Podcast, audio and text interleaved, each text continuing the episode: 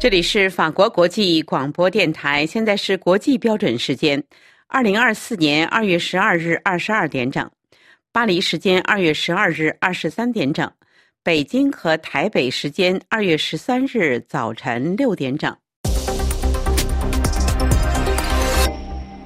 下面是新闻节目时间，首先播报今天新闻内容提要。法方侦破一个针对欧洲和美国的结构化为俄罗斯呐喊的网络。法德波三国外长开会商讨对策。马拉松世界纪录保持人基普图姆车祸丧生。巴黎奥运失去一个强劲队选手。北京驻俄大使接受俄罗斯卫星通讯社采访时说：“普京今年将访华。”荷兰法院下令停止向以色列军队交付 F 三五战斗机的零部件。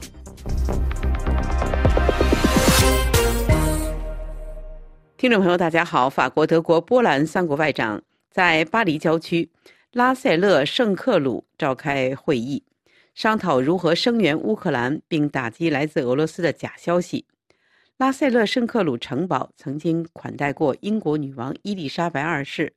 和美国前第一夫人杰奎琳·肯尼迪。另据法新社十二日消息报道说，法方侦破了一个针对美国、欧洲结构化为俄罗斯呐喊的网络。三国外长会议之前，法国总统马克龙在爱丽舍宫会晤了来访的波兰总理图斯克。这是图斯克于去年十二月十三日宣誓就职波兰总理之后首次到访法国。两位领导人会面时强调了。欧洲安全，而此时特朗普可能东山再起当总统，威胁到跨大西洋团结的担忧也越来越深。法国新外长塞茹内本周末宣布，各国外交部长将针对外国的虚假信息，特别是来自俄罗斯的虚假信息活动，开展新的活动。他们将联手应对来自俄罗斯针对这三个国家发起的新的信息攻击。上个星期六。在接受法国《西南日报》专访时，法国外长表示，法德波三个国家都是同一破坏稳定战略的受害者。他们将宣布针对虚假信息和俄罗斯信息攻击展开新的合作。塞茹内表示，特别是在欧洲选举之前，我们将透明地向公众舆论揭示俄罗斯虚假的信息。法国外长表示，这些袭击的目的是煽动公众舆论。分裂准备继续支持乌克兰对抗俄罗斯的欧盟领导人塞茹内上任当天就强调说，帮助乌克兰意味着保证民主的胜利。周一，在与波兰总理斯图克会面时，马克龙坚称需要加强欧洲国防工业，特别是向乌克兰提供战略装备和弹药。图斯克则强调希望重振威马三角。威马三角是德法波三国协调立场、加强合作的定期会晤机制。巴黎、柏林和华沙认为，加强威马三角框架内的合作是巩固欧洲在国际舞台上的地位更有效对共同挑战的手段，因为他们之间无论是在地理上，因为他们代表西欧、中欧、东欧，还是在人口上，他们拥有约两亿居民，几乎占欧盟人口的一半。他们的影响力还包括军事，占军费开支四分之以上，和政治上具有广泛的代表性。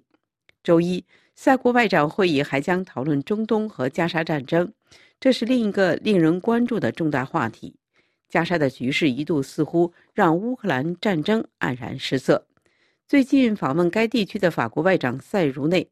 将与他的同行讨论反恐斗争、释放人质。甚至人道主义停火以及避免地区局势升级的可能举措。最后，三国外长将讨论，如果特朗普在选举之后重返白宫的话，欧洲必须做好哪些准备。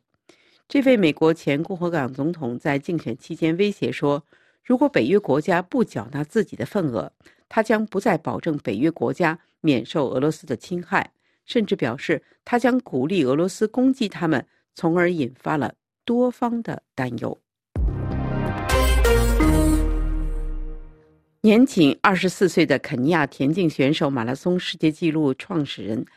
普基图姆于周日至周一的夜间在一起道路事故中不幸离世。请听本台记者尼古拉更详细的介绍。据本台法广体育组法语记者报道，于三个月前，二零二三年十月八日，在美国芝加哥打破马拉松世界纪录的肯尼亚田径运动员卡尔文·基普图姆和他的卢旺达籍教练。两人于二零二四年二月十一日星期天晚，在一起道路事故中遇难。肯尼亚警方已于周日至周一夜间证实了这一死讯。事故发生地点在肯尼亚东部，当地海拔两千米以上，因有一个肯尼亚长跑和马拉松运动员的训练营地而知名。本台法文报道提到，肯尼亚的马拉松世界纪录创造者卡尔文·基普图姆。在二零二三年十二月才年满二十四岁，他的名字是于二零二三年十月八日被载入了世界田径史册。那天，他在美国芝加哥以两小时三十五秒的成绩，打破了由其肯尼亚同胞所保持的马拉松世界纪录。他也是以不到两小时一分钟跑完马拉松全程的全球第一人。面对这一死讯，肯尼亚总统予以哀悼。威廉·鲁托总统在社交媒体上称，凯尔文·基普图姆是一名英雄，是世界最优秀的运动员之一。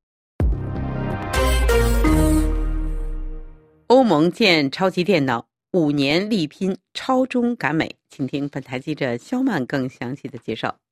据最近一次全球超级电脑的排名，前十大中，欧洲占了三台。分别位于芬兰、意大利和西班牙，他们都在2023年才建好，是欧洲联盟旗下欧洲高效能运算电脑联合计划的成果。去年12月，设在西班牙巴塞罗那的超级电脑揭幕，意味着欧盟联合计划第一轮的八个超级电脑中心全部落成。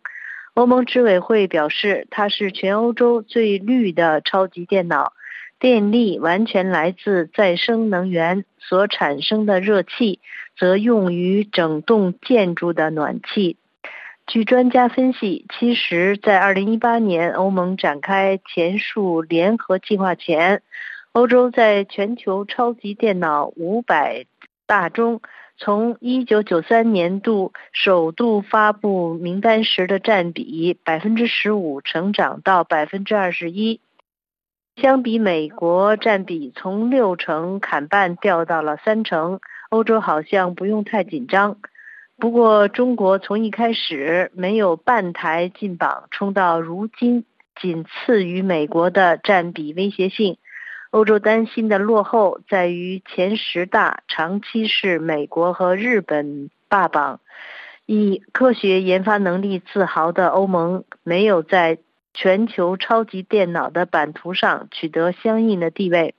欧盟执委会曾经举例说明超级电脑的重要性，在2019年冠状病毒疾病爆发数月后。超级电脑只花数周就能从五千亿分子中筛出潜在候选的药物成分，如果没有它，可能要花上数十年。更不用说当前兵家必争的人工智能领域，超级电脑是关键的军火库。西班牙的超级电脑用途除了医药开发，另一重点就是供给。人工智能新创研究者开发大型平台和训练大型的语言模型。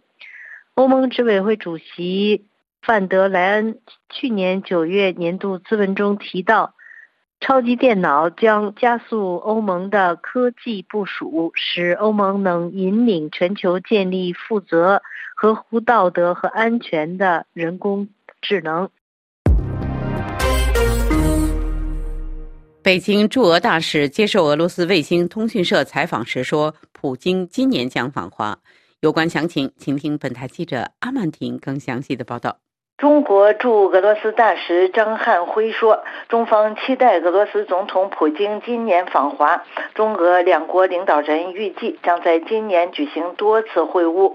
张汉辉在俄罗斯卫星通讯社二月十号刊发的采访中，回答有关二零二四年访问计划的问题时说：“普京今年的访华之旅一定会成行，中方期待他的到来。”当被问及是否在进行习近平与普京今年会晤的筹备工作的时候，张汉辉说：“目前正在进行筹备，并说两国元首今年将有数次会晤。”香港星岛网报道，中俄两国元首二月八号通电话互致新春问候。习近平在通话中强调，双方要密切战略协作，双方要培育两国合作的新动能，维护产业链、供应链的稳定。中方积极支持俄方担任二零二四年金砖国家轮值主席国，倡导平等有序的世界多极化和普惠包容的经济全球化。根据中方的发布，普京表示，今年是俄中建交七十五周年，在双方共同努力下，俄中关系达到了前所未有的高水准。他期待与习近平继续保持密切的交往，并引领两国各领域合作取得新进展。俄方坚定恪守一个中国的原则。加沙几乎进入饥荒，医院的状况难以为继。请听本台记者安东尼更详细的报道。联合国粮农组织二月十二号表示，随着以色列和哈马斯之间的战事的发展，加沙走廊的居民正遭受着空前程度的逼近饥荒的状态。联合国粮农组织指出，目前加沙当地全部人口都处于粮食不安全等级里的危机程度，更有约五十五万人面临最严重的饥荒等级。星期一，联合国粮农组织副总干事贝克多说，当前加沙两百二十万当地人口里，约有百分之二十五的人处于饥荒。联合国援助巴勒斯坦难民机构近东救济工程处上星期末报告说，由于以色列当局最近实施的限制，能够援助一百一十万人的食品仍然滞留在以色列港口，而不能送进去。近东救济工程处在推文中表示，在加沙的家庭面临饥饿的时候，约一千零四十九个集装箱的大米、面粉、鹰嘴豆、糖和食用油被迫停运。世卫组织总干事谭德赛表示，加沙三十六家医院中只有十五家仍在部分或者最低限度的运转。他回应了国际社会对拉法最近遭到的袭击的普遍担忧，说加沙的大多数人口为了逃离北部遭到的破坏而来到了拉法，在这里，卫生工作者在无以为继的情况下，仍然竭尽全力地开展工作。到目前为止，世卫组织已经向加沙运送了四百四十七吨医疗用品，但这只是杯水车薪，而需求仍然在不断的增长。荷兰法院裁定必须停止向以色列在加沙地带使用 F 三五战斗机提供零部件。人权组织提起诉讼，认为。提供这些零部件助长了以色列在针对哈马斯战争中涉嫌违反国际法的行为。荷兰法院在裁决中命令该国在本判决通知后七天内停止向最终目的的以色列实际出口和转运 F 三五战斗机零部件。法院称，这些部件有可能被用于违反国际人道主义法的行动，例如以色列和哈马斯之间的战争中针对平民的袭击。此外，法院还裁定，根据荷兰政府的说法，在本案中与美国和以色列保持良好的关系，并不是继续出口零部件的好理由。事实上，海牙地方法院于二零二三年十二月裁定，提供这些文件首先是一项政治决定，法官不应该干预。一些人权组织提出诉讼，认为提供这些文件助长了以色列。在针对巴勒斯坦伊斯兰运动哈马斯的战斗中涉嫌违反国际法的行为，此案涉及美国拥有并储存在荷兰 F 三五零部件，这些零部件根据出口协议从荷兰运往包括以色列在内的伙伴国家。听众朋友，以上是今天的新闻节目，谢谢各位的收听。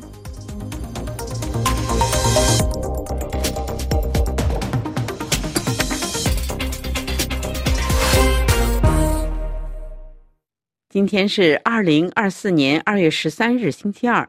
这里是法国国际广播电台。下面请听肖曼主持的要闻分析。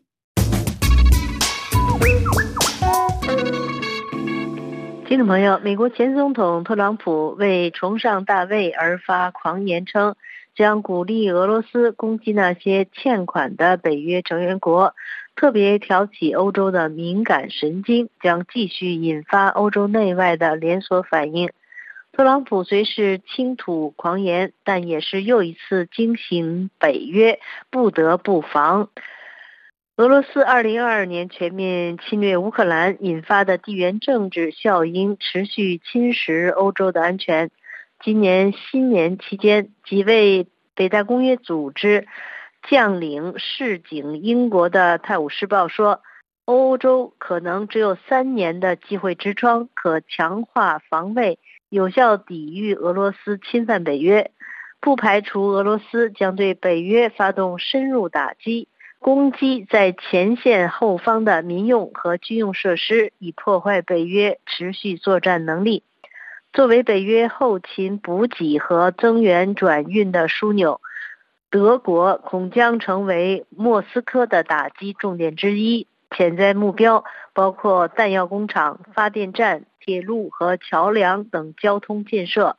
除了由东方或北方进犯，俄罗斯也可能从北约的南翼下手。因此，意大利担忧俄罗斯恐怕在临近地中海的东利比亚港口部署核潜舰。欧盟安全研究所近期报告指出，自从俄罗斯发动全面入侵乌克兰战争后，欧洲就开始进行一场二次世界大战以来最大的重新武装行动，包括欧盟预算向下，已经框列的八十亿欧元投入军事研发，三亿欧元联合武器采购，五亿欧元加速生产弹药等。以及欧盟成员国合计投入一百二十亿欧元参与欧盟联合武器采购。在特朗普口出狂言后，欧盟外交和安全政策高级代表波瑞尔十二日出席欧盟非正式外交部长会议前告诉媒体说：“北约不能依赖美国总统的心情而运作，北约或者存在，或者不存在。”他还说。不打算花时间评论美国总统竞选期间出现的任何愚蠢的念头。负责强化欧盟军火工业产能的欧盟内部市场执委布勒东则更早在法国电视台表示：“特朗普这番话我们以前就听过了，太阳底下没有新鲜事。”欧洲的安全不能靠每四年美国总统选举时抛硬币来随意做决定。欧盟领导人都明白，欧洲需要增加军事支出，并提高产能。波兰总理图斯克周一相继访问巴黎和柏林，誓言要重振波兰与关键欧洲伙伴的关系。去年十二月再次担任波兰总理的图斯克与。法国总统马克龙周一在总统府爱丽舍宫共进工作午餐。图斯克说，他的访问目的是重振波兰与最重要的欧洲伙伴关系。他还强调，欧盟无可替代，跨大西洋合作无可替代，北约无可替代。欧洲必须成为一个安全的大陆，这意味着欧盟、法国和波兰必须成为强大的国家。准备好捍卫他们自己的边界，他们自己的领土，捍卫和支持我们的盟友，还来自欧盟以外的朋友。图斯克周一稍晚前往柏林与德国总理会晤。德国总理九日访美前曾敦促美国国会快速通过对乌克兰拖延的军事援助方案。法国总统马克龙则赞扬了法国和波兰在。俄罗斯入侵乌克兰背景下，在欧洲安全及防卫上发挥的关键作用。欧盟二十七国本月达成向乌克兰提供五百亿欧元援助协议后，马克龙也曾经表示，欧洲进一步援助乌克兰、满足乌克兰需求的愿望至关重要。这将使欧洲成为一个安全与防卫的强大力量，这对北约是补充，也是大西洋联盟的一个支柱。波兰总理图斯克周一稍晚前往柏林。会晤德国总理，同样是在周一，法国、德国和波兰的外长在巴黎郊区举行会晤，谋求重启停滞多年的三国政治平台魏玛三角。德国外长贝尔伯克在抵达巴黎前说：“我们的力量在于我们在法国。”波兰和德国从不同的角度看待我们的欧洲，欧洲人民会合理的期待我们从这次会晤中产生动力。随着曾担任欧盟理事会主席的图斯克重新担任波兰总理，将使波兰与德法关系改善，更容易为魏玛三角投入新的活力。波兰的国防预算超过北约要求占国内生产毛值百分之二的标准，达到百分之三点九，是北约欧盟成员中最高的。芬兰前总理史塔布十一日获得总统大选的胜利，他在选战期间曾承诺将善用国家去年刚取得的北约组织成员资格，在俄乌战争中支持乌克兰。中间偏右的史塔布现年五十五岁，曾是外长和投资银行家，未来将负责外交与安全政策，代表芬兰参加北约会议，并成为芬兰武装部队最高统帅。他在选前告诉路透社说：“欧洲顾好自己的国防相当重要，并同意现任总统所说：我们需要一个更欧洲的北约。”听众朋友，以上是今天的要闻分析，由肖曼编播，感谢飞利浦的技术合作，也感谢收听。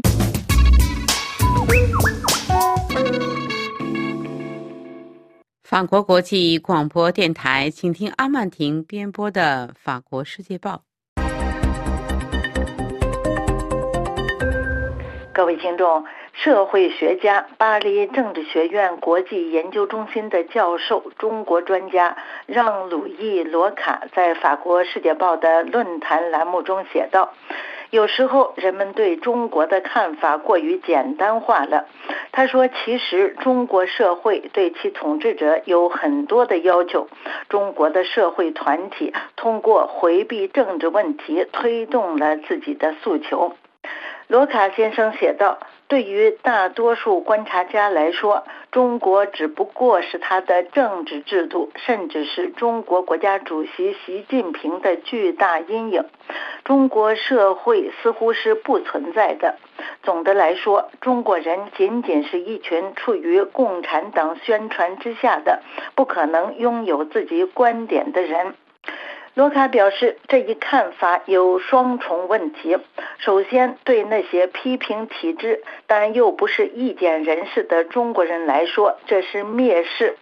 对于众多的既知道中国社会的缺陷，也知道欧洲社会正在经历的民主危机的双文化公民来说，也是如此。其次，这一看法与现实完全不符合。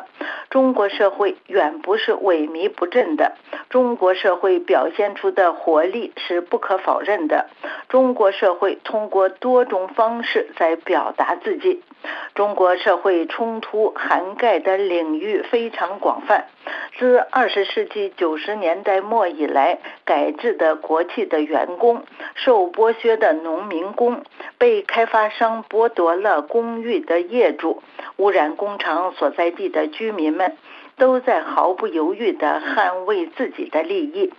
最近，送货员对工作条件和薪酬发起的反抗，因房地产危机而被洗劫了的储户们，在反抗因投机行为而濒临破产的银行。除此之外，还有2022年11月数千人走向街头，要求取消零新冠政策。中国人也在社交网络上表达自己的观点。尽管有审查制度的存在，但是社交网络还是成为了交换信息和观点的场所。正是通过这些社交平台，我们才得以了解疫情期间中国发生了什么。罗卡指出，中国社会之所以出现上述所说的现象，是因为过去二十年来，中国社会经历了深刻的变革，中国人的生活水平大幅提高，相当一部分人进入消费社会。教育，特别是大学的发展，让学术水平显著提高。当然，不平等现象有所加剧，但经济增长、消除贫困和社会冲突的政策，为改善大多数人的生活做出了贡献。中国人的生活方式也发生了革命性的变化。中国人享有极大的性取向自由，他们去旅行，有爱好，出国留学。当然，他们也普遍有担忧。但总的来说，中国社会已经进入了平常的现代世界。由于这些转变，中国社会对其领导人提出了很多的要求。自1989年天安门事件以来，中共政权的维持依靠的是社会利益的保证。从政治体制的本质意义上来说，中国社会正是通过绕过政治问题才变得繁荣，变得具有反抗性。当然，这种社会建构是脆弱的。罗卡最后写道：“现在很大一部分公民对在中国建立代议制民主的可能性心存疑虑，但这些疑虑并不是意识形态领域的，而是基于对形势的务实的分析。涉及的问题是：民主能比中共做得更好吗？冒险反对中共有用吗？值得吗？”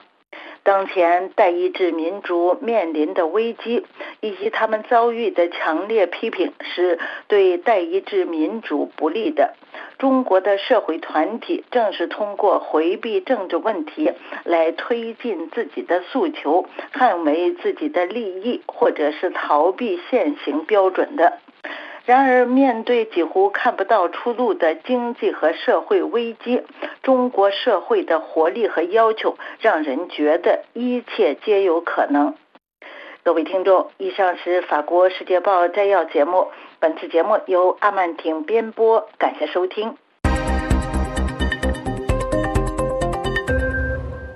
法国国际广播电台，请听罗元绍编播的《聚焦台海》。台湾举国上下准备过春节连假的前夕，交通部观光署无预警的发布宣告，原规划于春节后恢复国人赴陆团体旅游，但考量情势变更及国人旅运安全等因素，原规划作业将不再进行，请旅游业即日起停止招揽前往中国大陆的旅行团。旅游业者好不容易等到疫情后国境开放。一心盼望尽速恢复占观光市场比重高的两岸交流，然而交通部七日丢出这个震撼弹，除了旅行业者无奈又愤怒，对于两岸人民交流是再次闪黄灯。交通部所指的情势变更，一方面指的是中国至今未就陆客旅行团来台进行安排，担忧台湾旅客选择赴中国大陆观光。而台湾内部却没迎来中国游客，冲击岛内旅游业。但促成这个禁团令的主要原因是中国片面宣布改变 M 五零三等航路运行方式，M 五零三成了两岸关系紧张的新密码。M 五零三航线的成立可追溯至二零零七年，北京以民航业快速发展为由，连接长三角、珠三角到东南亚的原有航道。开始出现拥挤，于是着手规划东北往返西南方向的 M 五零三，以及东西向连通浙江东山的 W 一二一、福建福州的 W 一二二以及福建厦门的 W 一二三等新航线。这几条新航线位在上海飞航情报区管辖范围，北京并且已向国际民航组织申请且获得批准。其中 M 五零三接近海峡中线西侧，距离西侧仅四点二海里。其他东西向航线则靠近台湾飞往金门、马祖的航线。从军事意图做解释，中共想压缩台湾空军飞航与训练空域，减少台湾空防预警时间。航线预计启用时，正好二零零八年遇到台湾政党轮替，由国民党执政。北京当局为了营造两岸和平气氛，宣布暂缓实施。在那之后，中国于二零一五年一度宣布启用 M 五零三等航线。台湾当时执政的国民党政府出面抗议，经双方协商后，同意将 M 五零三航路向西偏移六海里，约十点八公里。而东西向 W 一二二和 W 一二三牵涉台湾飞金门、马祖航线，对台湾影响大，则未启用。一直到二零二四年。台湾人民选出民进党的赖清德和萧美琴搭档出任下一任总统、副总统，而北京视这两人为双独组合，于是选择不再退让，单方面宣布取消 M 五零三航线偏置措施，并且启用西向东的 W 一二二及 W 一二三航线。对台湾而言，这是一记重击。M 五零三航线的更动涉及台湾在役的海峡中线。从今而后，中国的民航机可以天候不佳为由，或者人为驾驶半径过大等技术问题，飞机轻易的越过中线。台湾视中国此举是刻意模糊海峡中线，除了政治意涵，也冲击飞航安全。旅游一直是两岸人民直接接触、增进彼此认识的主要途径。如今，双向的交流少了团客。人民之间少了增进彼此认识的机会，而中国自爆发新冠疫情以来，未再开放毕业生到台湾进修，陆生陆客到台湾的人数锐减已成事实。人民降低实质交流，不利相互认识和了解。中国和台湾双边政府交相指责对方是破坏两岸关系的始作俑者。看在人民眼中，我们期待的是以关怀人民为主旨的沟通善意。再多的意识形态用语都无法凌驾非安。如果真如某些专家的说法，M 五零三航线修订重点在于启用东西向的 W 一二二、W 一二三，让很多飞机飞往台湾，未来有可能提高台海上空发生空中意外的几率。发生这样的结果，只会制造更多仇恨螺旋，制造两岸分裂，破坏区域和平稳定。届时，世人将看清谁是麻烦制造者。以上是本周聚焦台海，我是台湾特约记者罗院少，感谢收听。下面为您重播今天新闻主要内容：法方侦破一个针对欧洲和美国结构化为俄罗斯呐喊的网络；法德波三国外长开会商讨对策；马拉松世界纪录保持人。基普图姆车祸丧生，巴黎奥运失去一个强劲选手。北京驻俄大使接受俄罗斯卫星通讯社采访时说，普京今年将访华。荷兰法院下令停止向以色列军队交付 F 三五战斗机的零部件。法国国际广播电台，请听安东尼编播的《今日经济》。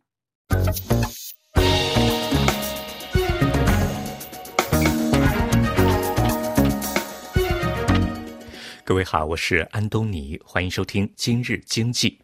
世界银行二月初批准了一系列开创性的工具，以帮助发展中国家更好的应对危机，加强防范未来冲击的准备。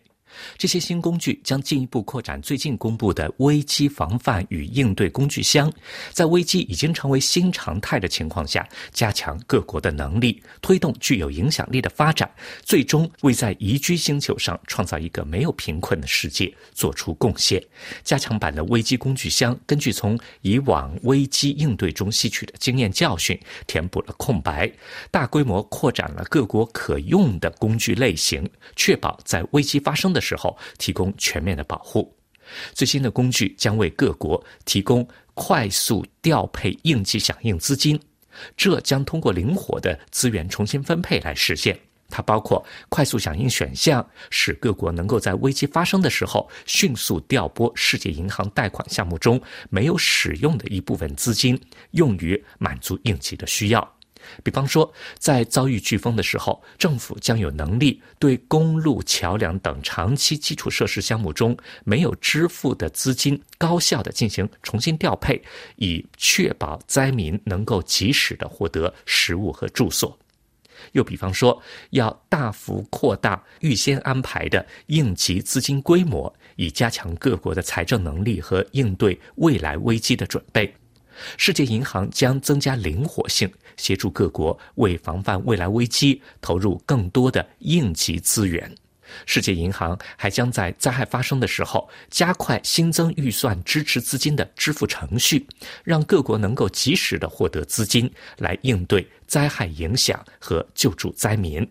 不需要在发展优先重点与应急资金需求之间进行权衡取舍。各国将采取加强危机应对准备的改革及其他的制度建设措施，进一步利用这些新工具，增强韧性，着眼长远。再来就是要扩大巨灾保险范围，为应对大规模灾害提供更大范围的保障。世界银行集团将以巨灾债券等现有工具为基础，为所有的国家提供将巨灾债券、保险及其他风险管理产品纳入世界银行贷款项目的选项。这样，政府就有资格在发生危机的时候从保险机制获得赔付，而不必增加债务融资。这个举措可以调动私人资本，将强度高而频率低的灾害风险转嫁给国际再保险和资本市场。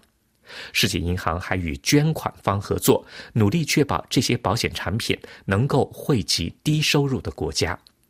新措施将与加强版的危机应对工具箱的其他关键内容相互配合。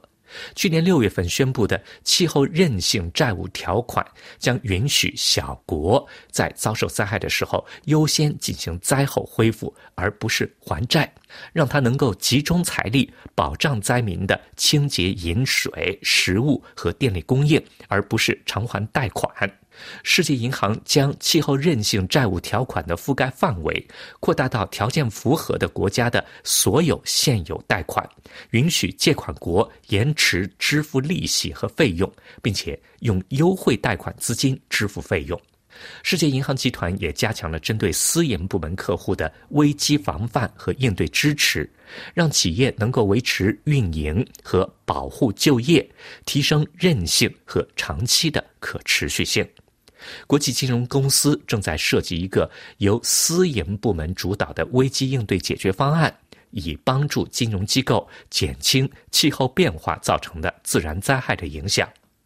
多边投资担保机构正在与贷款人和私营保险业合作，将气候变化对公共部门贷款的影响与参数风险保险等工具更好地整合起来。世界银行集团在协助发展中国家度过危机方面，提供早期风险评估和危机融资战略，以及各种灾害应对金融工具。通过包括国别气候与发展报告在内的知识议程，持续支持危机预防、准备和复原力，并且反映在贷款目标和巴黎协定保持完全一致上面。好了，各位，以上听到的是今天的今日经济。感谢您的收听，再会。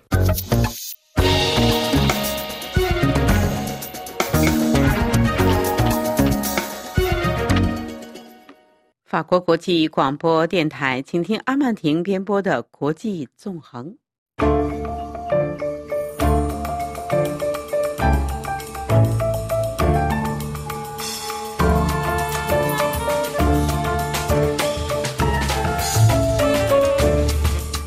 各位听众，欢迎收听国际纵横节目。今天的主题是中国在中东战线上的立场和战略。这波法国《世界报》记者哈罗德·蒂博几天前在该报刊出的一篇文章，标题是在中东战线上，中国尽可能的朝后躲。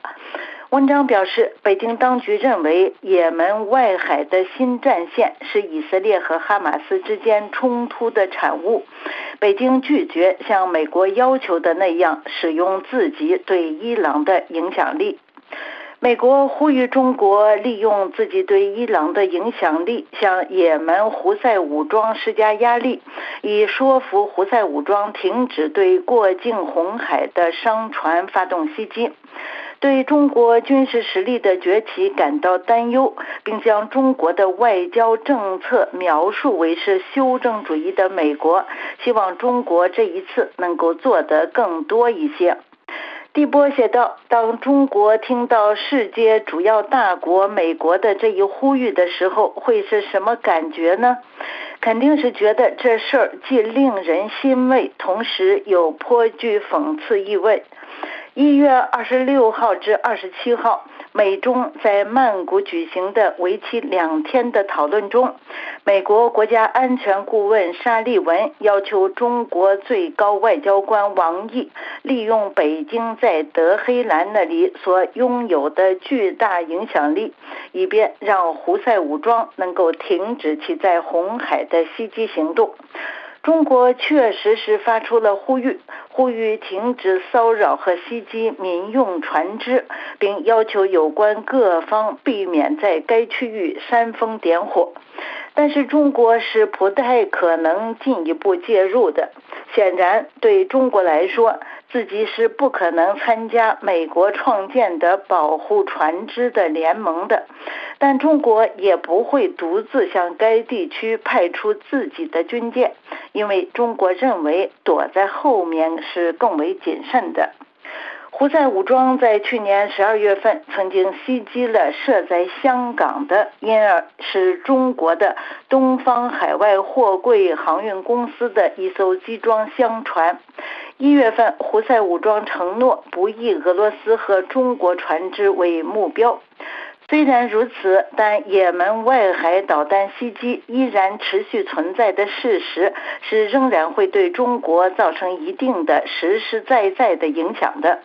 要知道，中国是全球第一大出口国。根据英国知名海事咨询机构德鲁里的世界海运价格指数，从上海到荷兰的鹿特丹的集装箱运输价格一年内上涨了百分之一百六十九。一方面是因为保险费上涨了，另一方面。连接亚洲和欧洲的船只，由于不再走苏伊士运河，不得不经过好望角，这造成航程延长了两周的时间。这一情况影响中国的交货，而与此同时，中国国内的消费低迷。中国工厂正在寻求在农历新年假期之前完成尽可能多的交货。但是就目前来说，红海局势给中国造成的经济后果尚没有迫使中国做出更强烈的反应。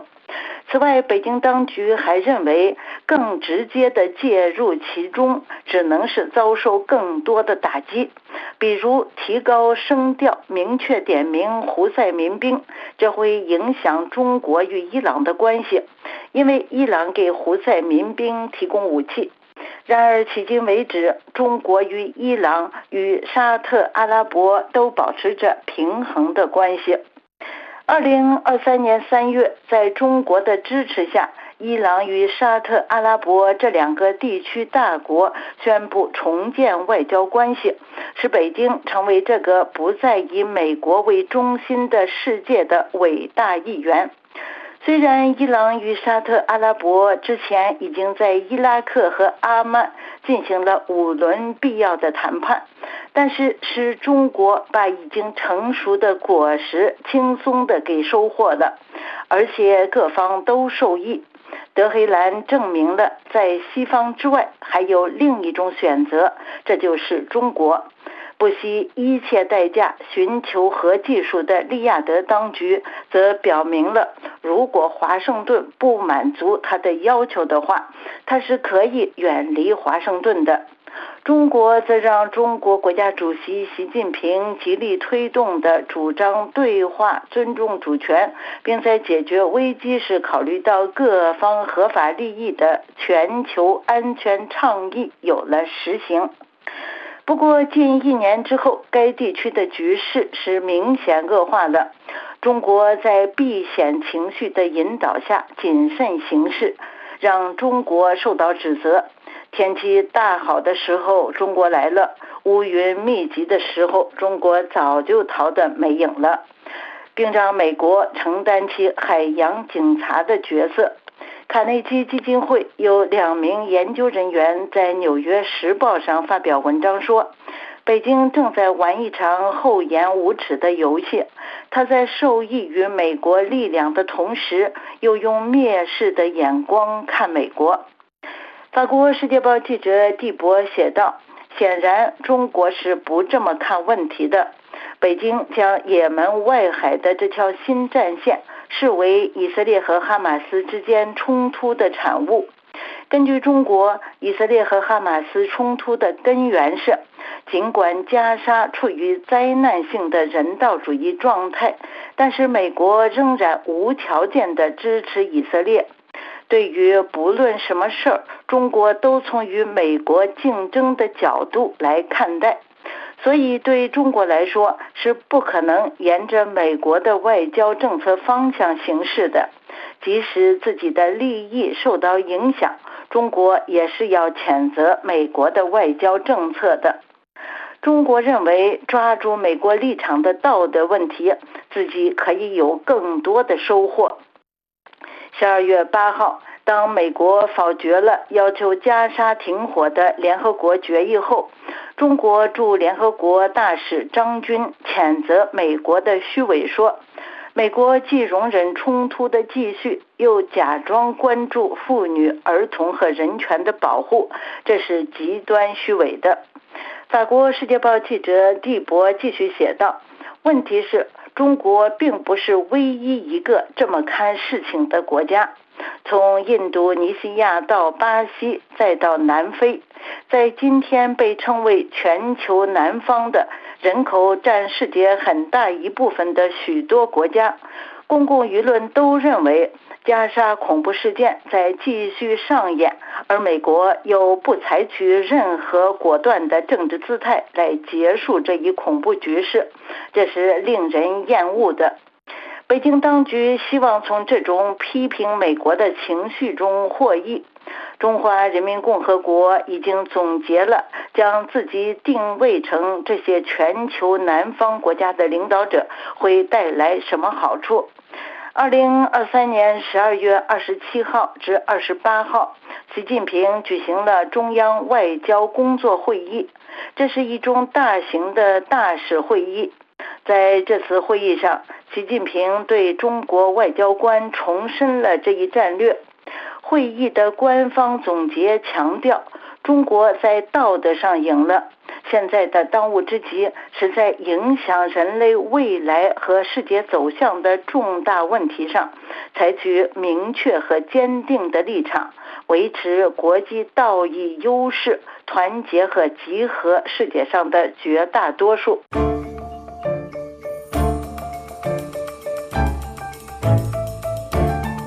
各位听众，以上是国际纵横节目，谈中国在中东战线上的立场和战略。中国尽可能的朝后躲。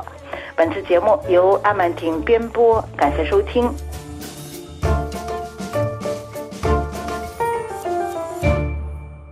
这里是法国国际广播电台，最后请听艾娃编播的《法国生活》。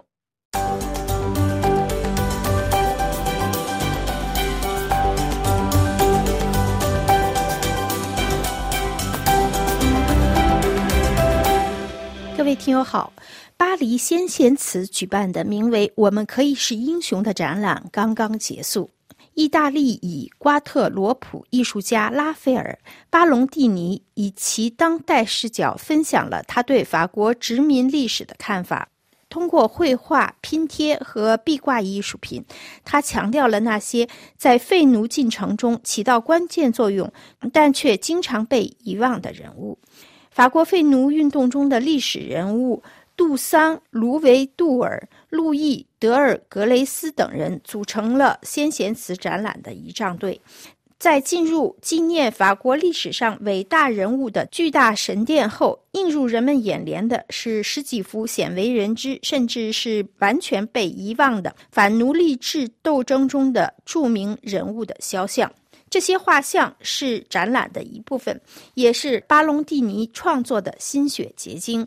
据先贤祠的主管介绍，在艺术创作上。艺术家获得了先贤祠展览主办方的全权委托。巴隆蒂尼是一位执着的视觉艺术家，他希望人们了解那些在法属殖民地，无论是在海地、法属圭亚那、瓜特鲁普、马提尼克，还是留尼汪，为废除奴隶做出贡献的人。针对这次展览的作品，他解释说：“我并不一定要谈论那些在法国本土为废奴做出贡献的人物，我想展示的是那些在历史书上看到的那些人，但并不真正了解他们是谁或是做了什么。”这位三十九岁的艺术家还指出：“我还意识到，我们并没有真正拥有这些历史人物的任何再现或图像，尤其是众多女性人物。”为此，他拿着先贤祠的全权委托，经过数个月的创作，通过绘画、拼贴、组合和彩色织物，对历史上的这一错误进行纠正。针对废奴运动，他说：“事实上，这是曾被奴役的人们的斗争。他们从奴隶制一开始就反抗这种非人道的行为，反抗种植园里的暴力，甚至反抗从非洲到美洲的旅途中的暴力行为。”这一直触动着我，因为作为一个法国人，我是在巴黎地区长大的。尽管我经常去瓜德鲁普看望我的家人，我想知道的是关于法国的历史。为什么在世界的另一端有法国的领土？这一切背后究竟隐藏着怎样的历史？这一段奴隶制时期确实是法国历史、欧洲历史、世界历史的标志。无论如何，它是几大洲之间的联系。即使今天在经济上、政治上，我们仍然可以看到这段历史的残余。拉斐尔·巴隆蒂尼以其当代的诠释，从根本上批评了。在集体记忆中为自由而战的奴隶和前奴隶形象的贫乏，在先贤祠里，只有维克多·舍尔切、路易·德尔格雷斯和杜桑·卢维杜尔被尊为历史英雄。艺术家则希望为那些无名英雄直接发声。我们可以是英雄，他说，在这里，我对我们所知道的历史人物进行了再现。我们有他们的名字，有他们的传记，但同时，他们在历史和像这样的纪念碑中经历了某种非形象化。展览中。巴隆蒂尼还为观众配上了来自安德烈斯群岛的鼓声音乐，对此他表示这很有趣，因为这是对展览的情感反馈。很多观众都被鼓声所带来的力量所感动。实际上，这几乎就像是在先贤祠中的这些历史人物的葬礼进行曲。同时，也有很多感谢。我在社交网络上收到了很多感谢短信，甚至。当我在展览现场时，也有人认出我，并对我的创作表示感谢。我当然把这些作为对我创作的支持，但我认为这也意味着有必要谈论历史所有的复杂性、所有的形式展现。准确地说，我试图在艺术层面上努力重新平衡国家的历史。先贤祠的主管盛赞巴隆蒂尼的作品，表示展览是一种发现先贤祠的新方式。它具有通常的历史层次、男性和女性伟人以及巴隆蒂尼对废奴问题的看法。各位听友，以上您听到的是今天的法国生活。本次节目由艾娃编播，感谢绿线的技术合作，多谢您的忠实收听。下次节目时间再会。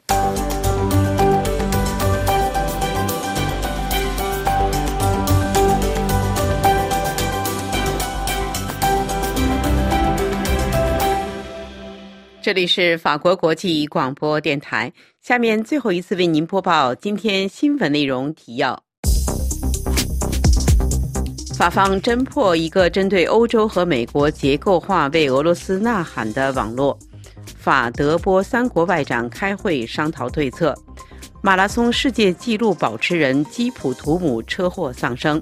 巴黎奥运失去一个强劲选手。北京驻俄大使接受俄罗斯卫星通讯社采访时说：“普京今年将访华。”荷兰法院限令停止向以色列军队交付 F 三五战斗机的零部件。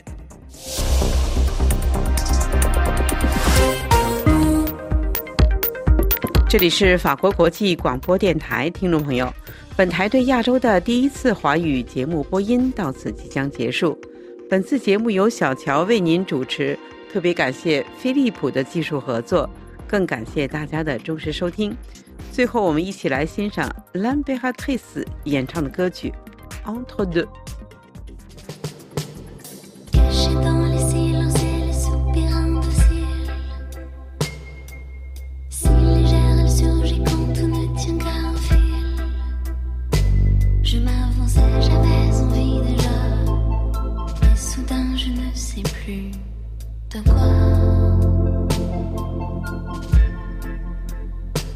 J'aurais pu tomber seule dans tes yeux fous. Brûler l'instant par les deux bouts.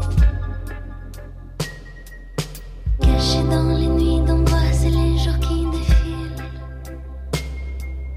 Dans ces moments suspendus, un battement de cils. Trébucher sur le comment du pourquoi. Et puis s'y risquer du bout